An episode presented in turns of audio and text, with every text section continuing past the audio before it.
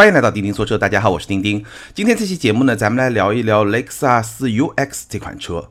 那上个礼拜呢，我在咱们的微信号上也发了一个视频，就是我试驾雷克萨斯 UX 的视频，大概十分钟的视频。但是呢，我觉得确实是意犹未尽，很多问题还是没有展开来说，尤其是关于它的一些价格啊、配置啊，非常多值得说的点没有展开来说。所以呢，我觉得还是非常有意义，咱们专门做一期节目。比较充分的来聊一聊这款车。这款车呢，我开下来给我留下的印象非常的深刻。最关键在什么地方呢？还是给我带来了非常大的这种意外的感觉。很多时候你去试一款车啊，它给你带来很多意外的感觉，你就会觉得特别的兴奋。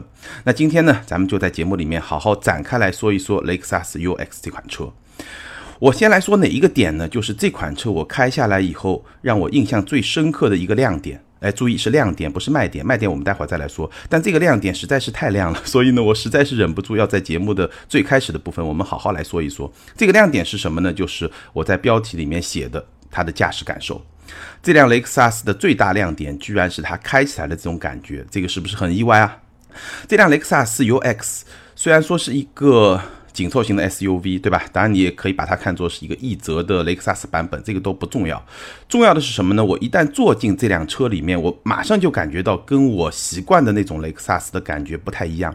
其实坐到这个车里面，我就有那么一种战斗的这种欲望，隐隐约约有那么一种战斗的欲望。就是这辆车，你坐进去，它就会给你营造出来那种感觉。但我觉得可能很多。真的去 4S 店看这辆车的人，他可能不一定有这种感觉。但是对我来说，开了那么多车，开了那么多这个级别的 SUV 之后，我会有一种非常强烈的这种感觉。为什么会有这种感觉呢？关键是几个点。首先呢，这辆车虽然我们说它是一个紧凑级的 SUV，对吧？关键词是 SUV，但这辆车的坐姿非常的低，坐到这辆车的驾驶席上，其实是非常像坐一辆轿车的。当然了，宝马三系的坐姿是在所有同级别里面的轿车里面还是最低的，所以呢，它的坐姿肯定会比三系高。但是如果是一辆日常家用的代步车，其实我觉得坐姿可能就跟这辆 UX 的坐姿是差不多高的。所以第一个感受就是它的坐姿很低，而且它的座椅非常的舒服，并且包裹性非常的好。所以，哎，你坐在这么低的一个位置上，非常好包裹性的这么一个座椅，就隐隐约约营造出一种战斗的气息。尤其是如果你开过很多车，或者说你比较喜欢驾驶的话，还有一个方面呢，就是它的方向盘非常的粗壮，握感很好。我觉得跟宝马的这个 M 套装的方向盘也差不多，真的非常出色的一个握感和这种整个形状的感觉。所以说呢，坐到这辆车的。驾驶位上，我就已经感到，哎，这辆雷克萨斯好像不太一样，可能跟我习惯的那种雷克萨斯的感觉是不太一样的，因为它整辆车当然造型整体也比较低了，对吧？整是一个低趴的，有一种那种跨界车的那么一种感觉。那真的开起来以后怎么样呢？我觉得跟这种静态的坐姿给我的这种感受是完全能够符合的。那我先来说，我试驾的这辆车呢是 UX 二六零 H 的顶配，三十七万一，也就是。一个混动的车，对吧？它的动力单元是一个一百四十六马力的二点零自吸，加上一个八十千瓦。换算过来呢，就是一百零九马力、二百零二牛米的一个电机。那整套动力系统的动力综合的动力呢，是一百八十四马力，刚刚好，跟我自己开的那个二点零 T 的宝马三二零是一样的，一模一样，一百八十四马力。那这辆车的百公里加速是八点五秒，其实不是特别的快，因为我那辆车我记得大概是七点二秒，就七秒出头的车，而且比它会更大一点，但它是 SUV，稍微高一点点。这是一辆八秒五的车。严格来说不算是特别的快，但是呢，因为电机的响应特性是非常及时的，所以呢，你在起步的阶段或者说在急加速的阶段，它的加速的瞬间会给你的感觉呢是一个七秒多的车，所以这种驾驶感受。嗯，有点像电动车了，有点像那种动力不是特别强劲的电动车，给你一种响应非常积极，然后非常轻快的那种感觉。而且这辆车的动力，因为这辆车本身也不是很大，对吧？一百八十四马力，其实这个动力也不算小，所以在一百公里每小时这么一个车速之下，它整体的后劲给你的感觉还是非常的充足的。但是呢。推背感是完全没有的，跟我那辆三二零比起来，它的虽然说及时的动力响应非常的快，但是呢，它没有像二点零 T 发动机涡轮爆发以后的那种强劲的那种感觉，所以我觉得它的百公里加速八点五秒，跟那些七秒出头的车的差距主要是在后半段，就刚起来那下子，你会觉得它真的跟七秒的车差不多快，但是后半段可能会稍微差一点。但是整体来说，对于这么一款紧凑级的或者说小型的 SUV 来说，我觉得动力已经是非常非常够用了，甚至比够用要更多一点，大概是这么一个状态。而且呢，整个动力的输出是极端的顺畅，我用了“极端”这两个字，非常非常的顺畅。那我们顺便可以解释一下，这辆车它的变速箱，如果你要说它有一个变速箱的话，就是所谓的 ECVT。我之前有一期节目专门聊变速箱的时候，很多听友就在问 ECVT 是一个什么情况。ECVT 呢，其实是混动系统会用的一种变速箱，但这个表述其实并不准确。准确来说怎么说呢？其实就是一个混动系统，它来调节电动机和发动机转速的这么一套机构。它跟传统汽油车的变速箱完全是不一样的。我们就拿 UX 二六零 H 这套系统来说，丰田的混动系统，它所谓的 ECVT，它不像 CVT 那样有两个这个我说的两个锥体，对吧？一个钢带来传递，它不是这样的，完全不是这样的。它的 ECVT 是一个什么结构呢？它是两个电机，一个发动机，就一个汽油发动机，再加一套行星齿轮机构。那这套行星齿轮机构呢，就把两个电机和发动机。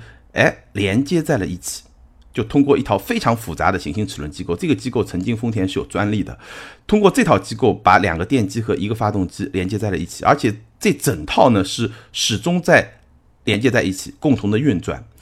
那你可以想象，因为是这么一个结构，所以说哪怕发动机没有介入输出动力的时候，它整套机构也是联系在一起的。那发动机介入输出动力的时候呢，它其实是非常平顺的，完全没有任何的这种顿挫感的。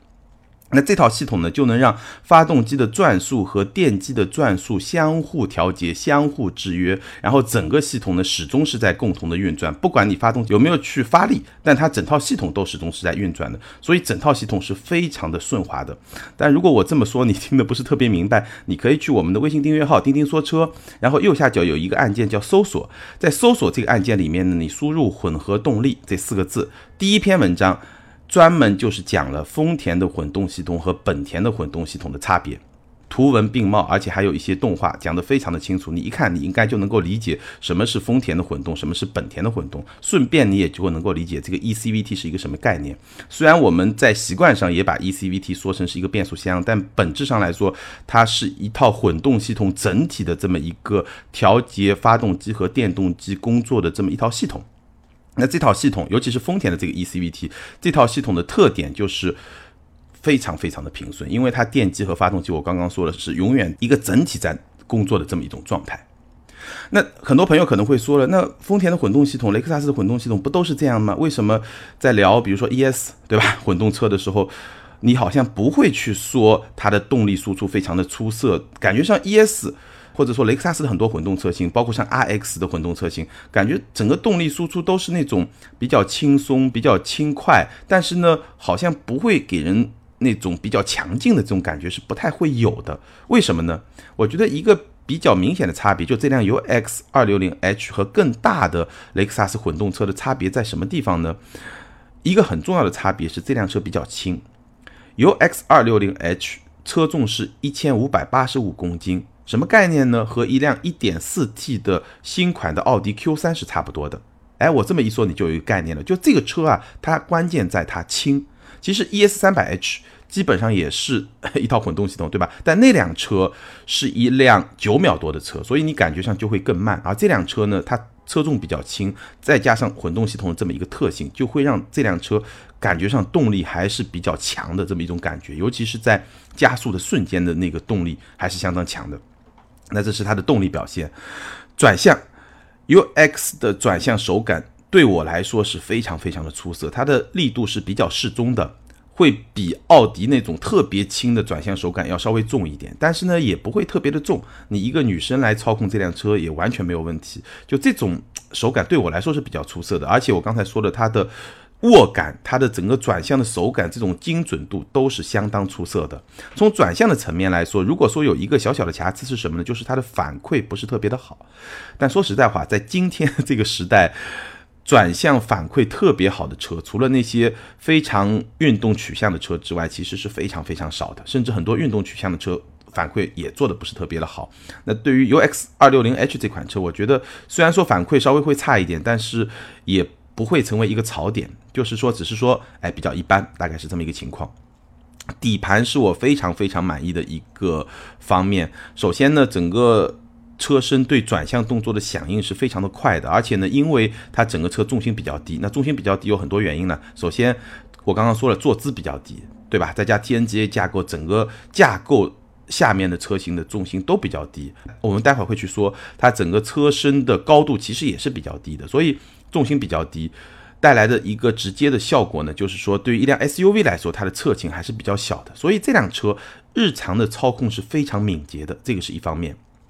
另外一方面呢，它的行驶质感又非常的出色，无论是过滤一些路面的小的接缝，那真的是非常的顺畅，哪怕是稍微大一点的颠簸，基本上一下子底盘。悬架一个回弹结束，所有的这种颠簸感觉上都是有一层像什么呢？就像那个冰火菠萝油那个奶油，对吧？就一层奶油过滤过的那么一种感觉，非常非常的出色。它的质感，这个质感我觉得明显是比它的兄弟车型雷克萨斯 NX 要更加的出色，滤震效果好，而且是一个有韧性的这么一个底盘。不过呢，它的操控极限就比较一般了。当然了，如果你用一辆 SUV 的标准来衡量的话，其实还行。但是呢，无论如何，这辆车它的操控极限不能算高。虽然我说它是一个驾驶感受非常舒服，但毕竟还是一个 SUV。所以呢，如果你用 SUV 的标准来衡量，操控极限 OK 没问题。但是你真的要下赛道，这个。底盘还是不太撑得住的，很多时候我稍微快一点过弯，你会发现这个 ESP 就会被激活，就会介入工作这么一种状态。包括说它的动力表现也是一样的，虽然说整个动力的响应、整个动力的绝对的表现，我觉得都不错，但是如果说你真的要下赛道那种激烈的驾驶，其实动力还是会稍微弱一点点。但是对于日常驾驶来说，我觉得这辆车的驾驶感受是非常出色的。驾驶模式、经济、普通、运动三种模式，它的调节。的这个旋钮还是在仪表盘上长出来两个耳朵，左边一个，右边一个，右面一个就是用来控制操控模式的。然后呢，如果你觉得运动模式还不够运动的话，有一个 S 档，就你把换挡杆往左一拨，变成一个 S 档，它就会是一个更加运动的状态。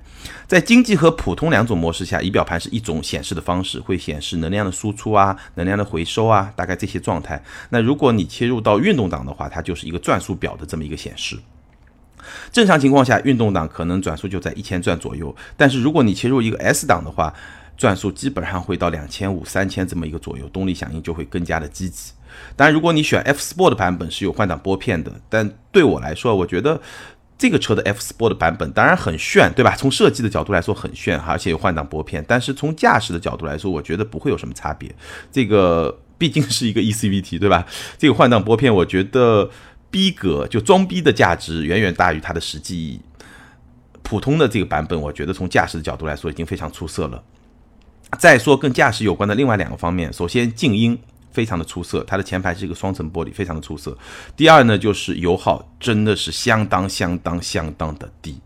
正常驾驶，我觉得你要开到百公里五个油，非常的轻松。那如果是运动风格的驾驶，就开的比较激烈，也就是。百公里六个油出头，所以雷克萨斯、丰田的这套混动系统真的对于日用来说啊，非常的省油。所以我对它的评价，这是一辆有相当驾驶乐趣、非常棒的城市代步车。当然，核心词还是城市代步车。动力比它好的没有它平顺，平顺性和它差不多的响应就会差很多。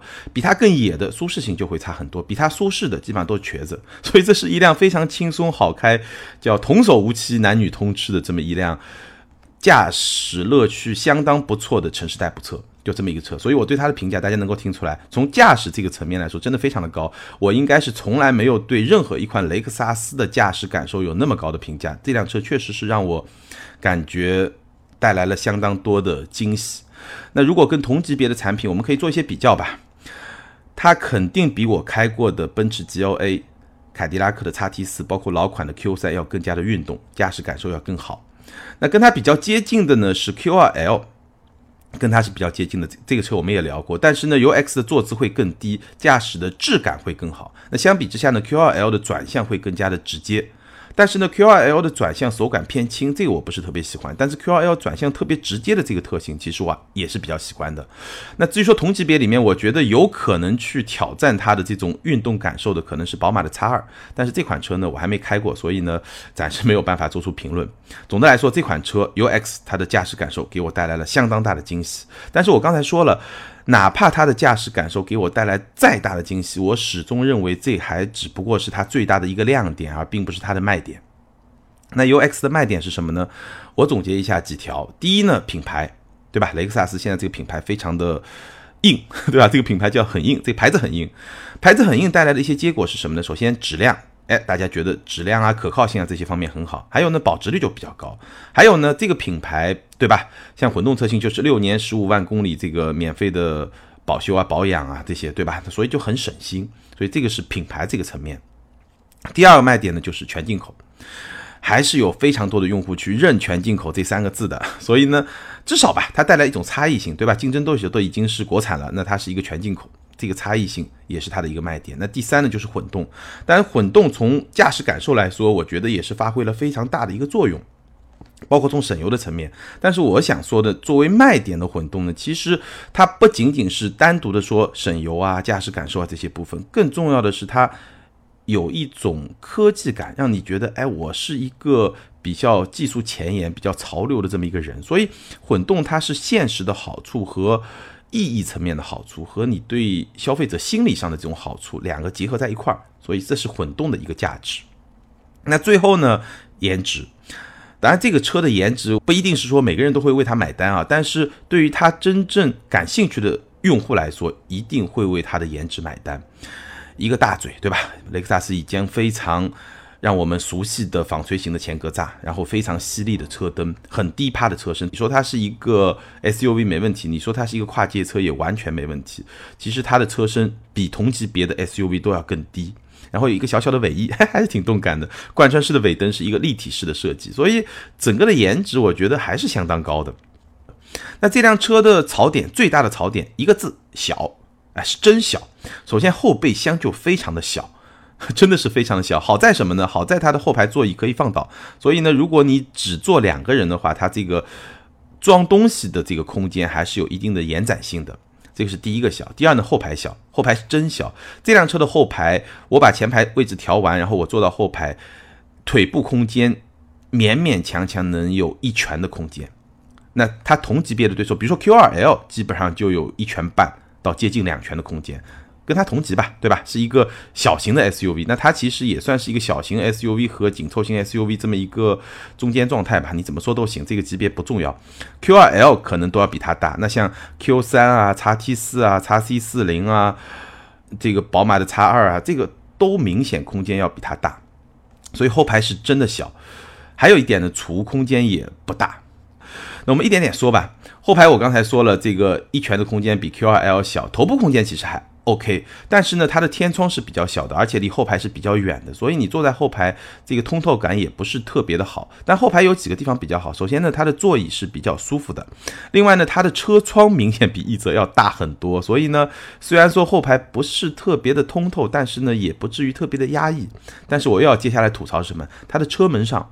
后排的车门上，后车门上只有一个很小的储物格，你放个手机还有一半在外面，你还担心这个一个激烈的过弯手机就甩出来，那别的东西啥都放不了。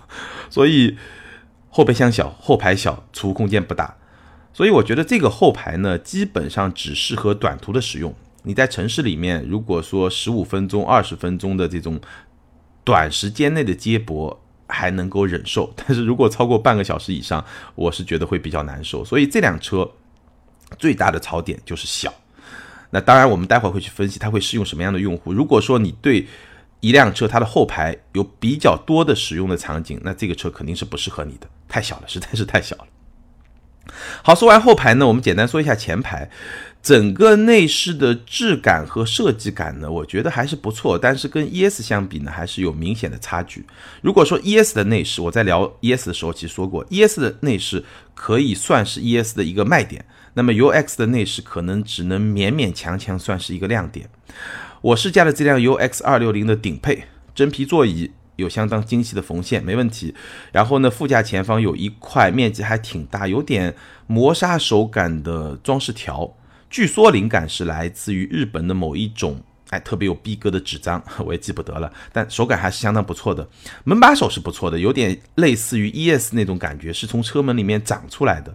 然后它的中央扶手箱是两边开的，这些都不错。但是呢，其实整个内饰呢，我觉得整体的质感和设计感只能用不错，我很难用那种让人特别惊喜、让人特别迷人这种词，我不会用。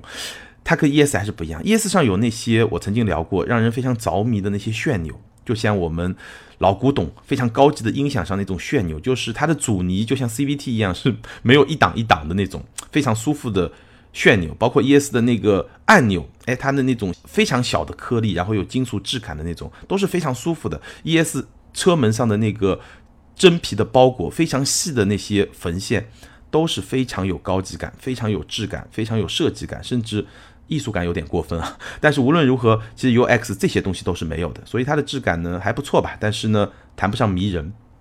车机是另外一个槽点，跟 ES 一样，哎，雷克萨斯这个现在这个车机系统用一个 Remote Touch 就是那么一个触控板吧来操作一个屏幕，这个触控板你用了它来操作屏幕的时候呢，其实有点像什么？有点像。你要去管教一个有多动症的孩子，其实是需要相当的技巧才能操控好的。你稍微用力一点，他就滑过去了。所以，这么一个操控的方式完全不适合盲操作。就你一定是要看着屏幕去做操作。所以我觉得这一点，嗯，体验是不是特别的好的？而且呢，它是不支持 CarPlay 的，这一点我又不太能够理解。因为海外版的 UX 是支持 CarPlay 的这套系统，国内是不支持的。所以呢，我最近看到消费者报告有一个。评价就是对美国市场的消费者的做了一个调查，然后调查的对象呢就是各个车的车机系统、娱乐系统啊、导航系统哪些好用，哪些不好用。然后我看到雷克萨斯的这套系统，你猜排在第几位？倒数第一。倒数第一，我觉得我基本能够认同。当然，我觉得在中国市场上，其实还是有很多跟它同样不太好用的这个车机系统，其实还挺多的。我不知道美国市场这个美国消费者的用户有什么差别。倒数第一呢，可能有一点点过分，但是无论如何，这个确实是一个小小的槽点，对于雷克萨斯这套车机系统来说。储物空间呢，前排是比较一般的表现，后排是相当差。前排是比较一般的表现，中央扶手箱一个正常的大小，比较好的地方我刚才说了，两边都可以打开，然后两个杯架也是正常的大小，别的呢就几乎没有了。车门上的空间呢也不是特别的大，所以就这么一辆车，卖点很突出，亮点很突出，槽点呢也有那么几个，关键看你是不是在乎，对吧？还有一个槽点呢，其实我觉得雷克萨斯 UX 它这个车型的配置啊是有一点点尴尬的。你如果真的要去买这辆车，你会选哪一款呢？给大家分析一下。首先呢，它是五款混动，一款汽油。那我觉得汽油可以先排除掉，因为买 UX 二六零 H 这款车，我觉得如果你不买一个混动车型，我刚才说的很多亮点就没有了。所以我觉得汽油至少我不会推荐你去买，你要买就买混动，五款里面选。好，那这五款怎么选呢？非常的尴尬，我我我不太理解啊，因为它跟我们现在看到的，我经常在节目里面说一款车，对吧？它产品规划非常有心机，非常有头脑。好的产品规划是怎么样的呢？好的产品规划就是说，OK，你先看一下一个入门版。有些入门版的盖板是不盖的，它的配置是不差的。然后呢，再往上走，再往上走，给你的感觉呢，就是至少你在这个车系内部做比较的时候，你总归会觉得想买贵一点。比如说一个入门版，对吧？然后呢，你加一万块钱就一堆东西，再加一万块钱又一堆东西，你总归会觉得想不断的往上加，因为这些配置实在太诱人了。UX 恰恰相反，非常的 有点奇葩吧？我们先来说顶配车型，我试驾的这款顶配车型三十七万一。有非常丰富的配置，我给大家念一念啊。比如说驾驶辅助带主动刹车、自适应巡航、车道偏离预警，电动感应的后备箱，方向盘有电动调节和加热功能，真皮座椅，前排座椅是加热加通风，驾驶位有电动机，十点三英寸的中控屏，GPS 自适应的远近光，三十七万一，这个配置还是挺高的吧，对吧？但是呢，所有我说的刚才这些配置。全部都是顶配车型才有的配置，你往下低一个配置，这些配置全部没有，包括座椅加热、座椅通风这些全部没有。但是呢，三十七万一这个价格 好像也不是特别的便宜。三十七万一是一个什么概念啊？我给你类比一下，三十七万一你现在可以在市场上买到一辆二百五十二马力、二点零 T 高功率版本中等配置的奥迪 Q 五 L。比这辆 UX 那是要大两号，要整整大两号的这么一款车，所以呢，三十七万一，对吧？你听上去好像不是特别的便宜。那我们来看别的一些车型。那我从低配开始说，这款车型其实它的盖板的配置不是特别的盖。哎，雷克萨斯很多车型都这样，盖板不盖。盖板二十六万八，这款车有哪些配置呢？十七英寸的轮圈、倒车影像、七英寸的液晶仪表。而且这个七英寸的液晶仪表和顶配车型是一样的，七英寸的中控屏，除了顶配车型之外，全部都是七英寸的中控屏。仿皮座椅，主副驾座椅多项电动调节，这个也是跟顶配车型一样的。LED 光源，自动分区空调，你觉得这个配置还可以吧？其实我觉得这个配置绝对不盖，盖板不盖，二十六万八，而且我觉得这个二十六万八也会成为 UX 二六零 H 的主销车型，或者说成为整个 UX 车系的主销车型。为什么这么说呢？我们再往上看啊，奇葩的地方在后面。次低配呢是二十八万八，比这个二十六万八要贵两万块钱，加一些什么配置呢？电动天窗、前后雷达、前排无钥匙进入，这三个配置要两万块钱，你听上去就是不是觉得有点尴尬？电动天窗对吧？在一折上我记得好像是五千块钱吧，对吧？到了 UX 就要，但不不是它单独两万块钱，电动天窗、前后雷达、前排无钥匙进入两万块钱。我个人觉得肯定是不值的，所以说，如果是这个二十六万八和二十八万八，除非你对天窗有非常强烈的刚需，那我觉得这两万块钱是不值的。哎，这个就是第一个小问题出现了。再往上走，再加两万是什么呢？F Sport 的两驱会加什么呢？十八英寸的防爆胎，外观运动套件，方向盘换挡，八英寸的液晶仪表盘，皮和织物的混搭座椅。哎，这个两万块钱，其实我觉得还是比较值的，因为这个 F Sport 整个感觉就不一样。但是问题来了，你要加这个两万的前提是你先要加前面那个两万，也就是说这款车型它比那个盖板车型就贵出四万了。哎，这个四万就不是一个小数字了，对不对？再往上走，F Sport 四驱三十三点三万，也就是在 F Sport 两驱的基础上再加两万五，多了什么东西呢？多了一个五千瓦。五十五牛米的后电机就变成一个四驱，但是 这个动力其实也不是很强，就后轴上，然后多了悬架的软硬调节，多了一个矩阵式的 LED 大灯。我觉得 UX 这个车真的没必要四驱，对吧？后面一个动力也不是很大的电机，有多大帮助吗？可能下雨天有那么一点点的帮助，但本身前驱其实也没有什么太大的问题啊。悬架软硬调节，我觉得不需要这个软 软硬调节，它这个悬架已经非常的好了。这个软硬调节。就算能提升，可感知的也非常有限。矩阵式的 LED 大灯，就这三个配置两万五，我严重不推荐大家去买这么一个配置。好了，我分析下来，你注意到问题在什么地方了吗？就是说，UX 这个车系里面最值得买的就是二十六万八的盖板。加两万不值，再加两万呢，本身还可以，但总共要加四万，你又觉得不值，再加两万五呢又不值。那最后的顶配车型三十七万一，我刚才说了，都已经能够买到一个配置相当不错、动力很好的奥迪 Q5L 了。所以我觉得这款车的配置其实做的是有点尴尬的。这款车其实本身的产品力是比较强的，但是这个配置 怎么说呢？我相信这个车最后的销量应该不会特别差，应该是会还不错，真的会还不错。我待会跟大家。最后来讲我的观点啊，但是呢，我是觉得这个配置做的不够好。其实很简单，二十八万八那个配置，你哪怕给我加几个，比如说啊，座椅加热、方向盘加热、座椅电动记忆，你哪怕给我加上这么几个配置，我觉得加两万块钱就值。因为对于很多北方的用户，哪怕就是长江三角洲，对吧？上海、江浙沪这个地区的用户，冬天还是挺冷的，对吧？UX 肯定有很多女性的用户嘛，你加一个座椅加热会怎么样呢？你一个座椅加热真的能够让很多用户觉得，哎，这个车这两万块钱我值啊！但是我不是特别能够理解为什么它的产品配置是这样的。最后分析下来，就是一个二 十六万八的盖板是最值得买的。行吧，那就是这样。基本上 UX 的卖点、亮点、槽点，对吧？我基本上都说了，黑点是没有，真没有。最后跟大家分享一下我对这款车的观点吧。首先呢，我觉得 UX 它首先是一辆雷克萨斯。其次是一辆有味道的雷克萨斯，而且它的味道和 ES 的味道很不一样。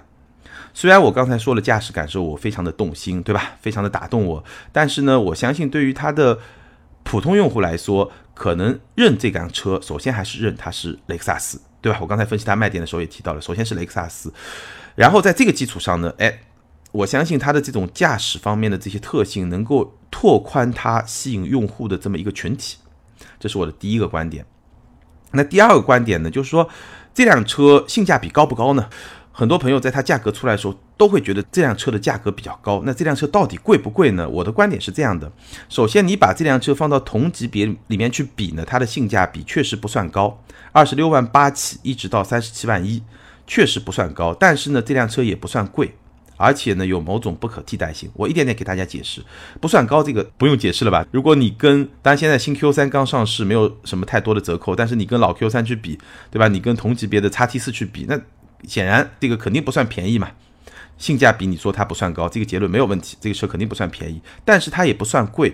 为什么不算贵呢？我其实可以简单给大家算一笔账啊。首先，我刚刚说了，非常的省油，百公里五个油。同样大小的一个汽油车，基本上百公里可能毕竟是一个 SUV 嘛，八个油差不多。那也就是说，百公里能省三个油，算下来按现在的油价，每公里能省两毛钱。那也就是说，正常五年开十万公里能省两万块钱。这个结论大家可以记住。我觉得本田系、丰田系的混动车，基本上混动系统。能够在节油层面给你带来的价值就是两万块钱，你就按两万块钱去算没有问题。那如果说是像卡罗拉、像雷凌啊这种小号的车，可能算一万五差不多。而且你要知道，我这个计算还有另外一个假设是什么？就是打个比方，你开了五年或者六年，十万公里，你把这个车卖掉的时候，我假设这个混动车型相比于跟它同级别的汽油车型，完全没有多卖一分钱。这个情况下，它哎值两万块钱。但如果你出手的时候能够多卖哪怕五千块钱，是不是这个值钱的这个价值就会更大了呢？对吧？那我假设它卖的时候价格是一样的，它就在这五年十万公里里面能够帮你省下两万块钱。所以这个就是丰田系包括本田系的混动系统的价值。我觉得大家可以这么去算，大概去这么预估两万块钱。好，第二，六年十五万公里的免费保养。十五万公里，六年，大部分人开不到十五万公里，我们还是按十万公里来算，对吧？十万公里呢，如果你按别的豪华品牌来算，就五小五大，对吧？这个五小五大加起来差不多也是一万多块钱价值。好，第三，这是一辆全进口车，我们在这次关税下调之前，基本上全进口车和国内生产的这些车型。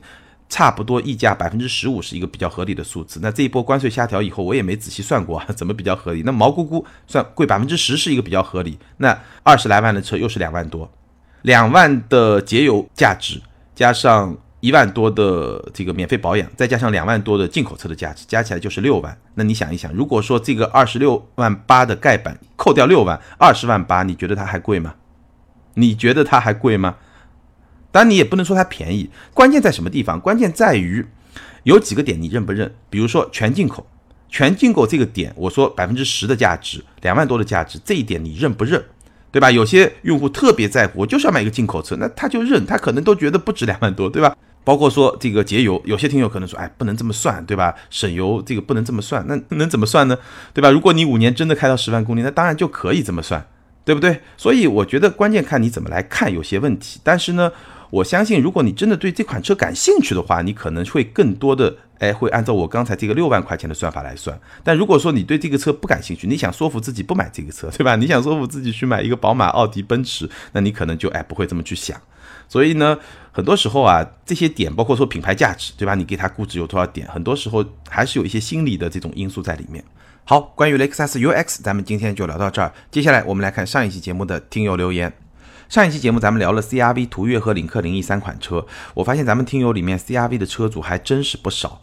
比如说这一位 ID 哇卡卡 QQ 糖，他说：“我是 CRV 的第一批车主，四驱次顶配，经历了刹车门，也经历了机油门。第一批车主刹车不好可以去 4S 店索赔，会换一个刹车棒，换完后呢就解决两段刹车的问题了。机油门厂家给了终身质保，也算是解决了。CRV 最大的问题就是风噪控制太差了，开高速的时候甚至会从门把手那个地方漏风，实在无语。”其他的 CRV 没啥好说的，开着很无趣，动力不说好呢，但是足够用，实在太适合家用了。要是刚毕业刚工作，可以选另外两台；要是有孩子家用，CRV 绝对是这三台中唯一的选择。非常感谢这位听友的留言，也帮我们解释了刹车问题是怎么解决的，非常感谢。ID 是偷鸡的少年，这位听友他说，CRV 始终对机油门心存芥蒂，另外内饰跟车机还有静音。途岳或者说大众系 1.4T 配干式双离合，结合广州早晚高峰路况，这个不太敢碰。2.0T 呢，性价比又不是特别的高。零一的配置会带来全新的用车体验，不足可能是油耗、维修保养费用以及新品牌的稳定性。这三款要选呢，肯定是零一，因为能带来全新体验了。最理性的做法应该是忍一忍，预算足一些，换稍微再贵五到十万级别的下限会高很多。